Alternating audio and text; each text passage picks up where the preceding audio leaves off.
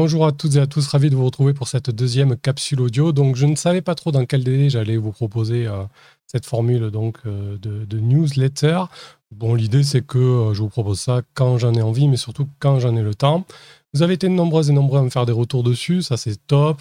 voilà, dans l'ensemble c'est très positif. Ah, l'idée, au fur et à mesure, va être de l'habiller un peu plus et de l'améliorer. Bon, là, pour ce second numéro, j'ai rien fait de fou, mais en tout cas, j'ai essayé de tenir compte de vos avis, et notamment avec un petit sommaire en, introduction. Donc, de quoi on va parler aujourd'hui? Côté jeu de rôle, je vais vous parler d'une partie qui s'est déroulée à la mi-juillet pour moi. C'était euh, lors d'une convention euh, un peu confidentielle où je menais un one-shot sur le scénario la Tour de la Perle Noire, donc euh, un scénario créé pour Dungeon Crawl classique, mais que je fais jouer sur autre chose. Je vais vous en parler dans ce numéro. Je vais également vous parler cette fois-ci de littérature, puisque nous allons euh, faire un retour. Enfin, nous allons, non, non, je, vais faire un retour sur Terre-Mer, donc euh, Ursula Le Guin, donc. Euh, L'intégrale qui est sorti en livre de poche. C'était très, très, très chouette. Et un, petit tour du côté des jeux de société avec The Thing qui est sorti récemment. Il y a eu plusieurs versions, évidemment, plusieurs adaptations, mais cette dernière mouture est plutôt cool. Voilà, c'est parti.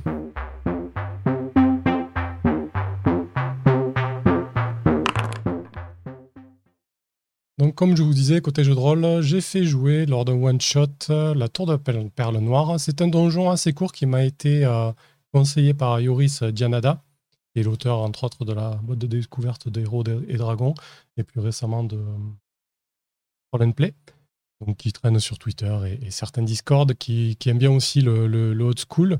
Donc voilà, l'idée c'est que je voulais un petit one-shot euh, avec bien évidemment l'envie de faire découvrir euh, la mouvance old school.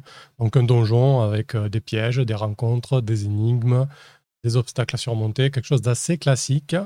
Et c'est vrai que quand jetant un coup d'œil à la tour de la pèlerin noire, ça fait plutôt le taf. Alors c'est très très court, hein. c'est, vous l'avez en PDF évidemment, ça fait une douzaine de pages. Euh, c'est proposé aussi en version papier, en format A4. Bon, c'est 10 balles, c'est pas donné vu le papier que c'est et, le format. Mais bon, j'allais dire difficile de faire, euh, de faire un petit peu moins cher parce qu'on même produire le truc. Bon, quoi qu'il en soit, ça existe en PDF. Et, euh, et du coup, c'est vrai que c'est une bonne, une bonne entrée en matière, que ce soit pour le meneur, l'arbitre, ou, euh, ou les personnes autour de la table, dans le sens où on a tous les ingrédients qui permettent de rapidement faire un donjon et d'être confronté à, aux dangers et aux, obstacles que l'on attend dans ce genre d'environnement. Donc l'idée de base, c'est que euh, le groupe d'aventuriers a, une petite accroche vraiment basique. D'ailleurs, le livre en propose, en propose deux, trois, selon le groupe, selon si vous l'intégrez à une campagne ou vous pouvez piocher dans l'une ou l'autre. Donc euh, l'idée principale, c'est que euh, toute, euh, genre une fois tous les dix ans, il y a une tour qui apparaît à, marée basse, une tour qui est, qui est submergée donc tout le reste du temps, maintenue par un artefact, donc la, perle noire, sous les flots quoi en fait. Voilà. Et donc quand elle est, quand il y a cette fameuse marée basse tous les dix ans, ça permet d'y accéder. Et donc comme par hasard, lorsque le groupe d'aventuriers se trouve dans les environs du village côtier, euh, du village de pêcheurs. C'est évidemment euh, le jour ou euh, la semaine où cette marée exceptionnelle doit, doit, se produire. Donc, bah, le, le, hook, le hook est assez simple. Les aventuriers vont partir avec une barcasse en direction de, de cette tour. Le, donjon lui-même est, assez basique, mais il, a le mérite de proposer à la fois des rencontres un, petit peu dangereuse. Évidemment, on est sur du old school, donc vous pouvez euh, mourir au moindre caillou jeté ou au moindre coup de dague, mais aussi des pièges, des obstacles euh, naturels ou, euh, ou de vétusté. Par exemple, on est dans une tour assez ancienne. Voilà, il y a, des, petits, des petits obstacles comme ça qui peuvent être dangereux et qui peuvent être intéressants à, surmonter. Des pièges classiques et également des énigmes. Il y a une histoire de portail.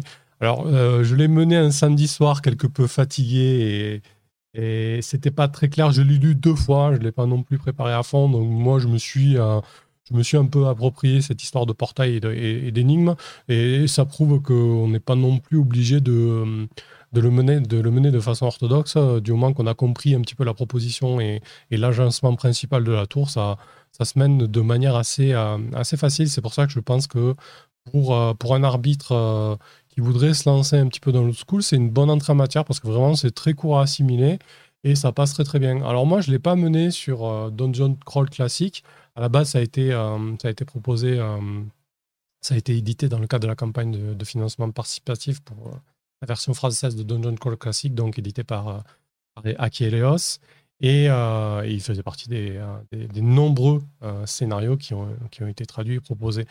Donc, euh, c'est vraiment pas un problème parce qu'il y a quoi? Il y a 4-5 ennemis et c'est des ennemis qu'on peut facilement retrouver sur d'autres jeux comme Old School Essential ou Macchiato Monster.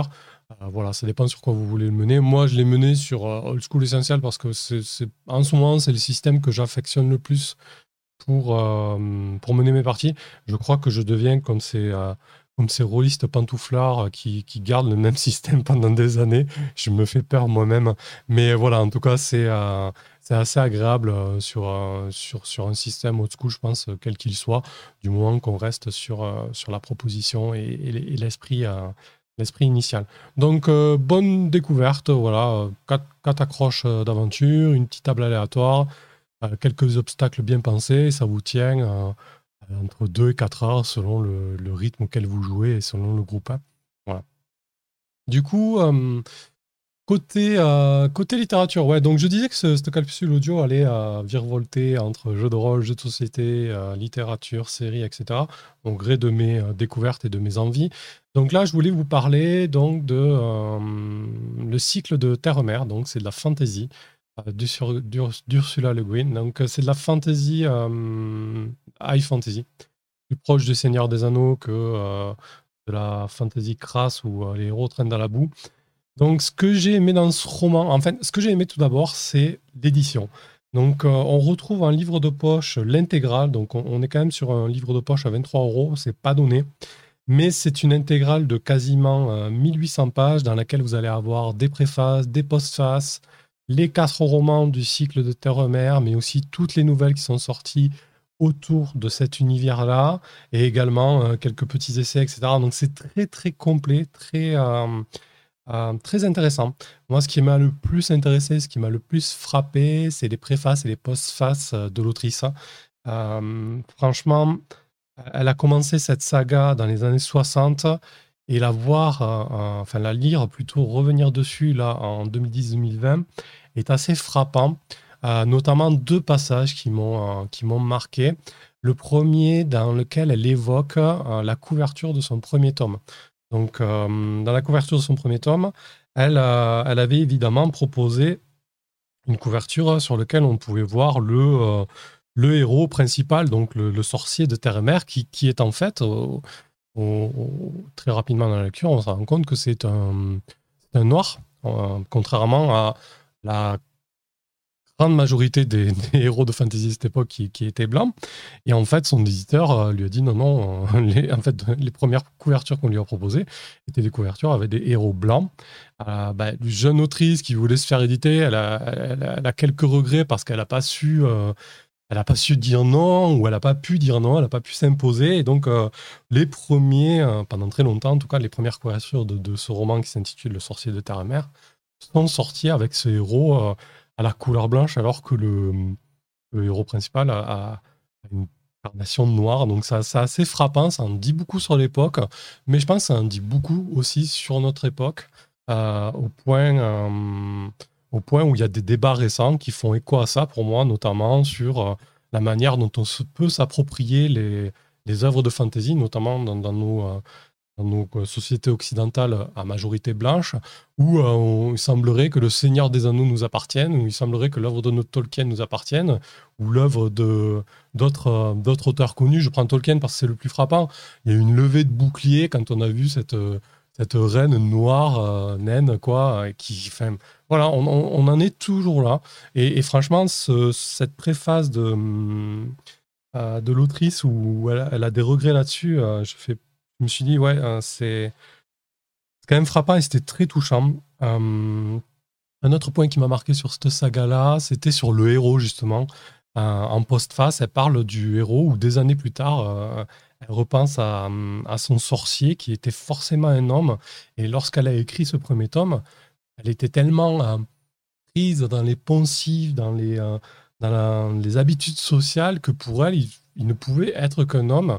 Et au fil des, des, tomes, ben, notamment le, tout dernier, elle, fait ressurgir un personnage féminin et des personnages féminins qui, qui viennent prendre une, prendre une place euh, prépondérante dans le, dans le récit et elle, a une petite revanche là-dessus, mais elle, a aussi une revanche sur elle-même. Et sincèrement, ces textes sont très, euh, très touchants et très troublants. Quoi.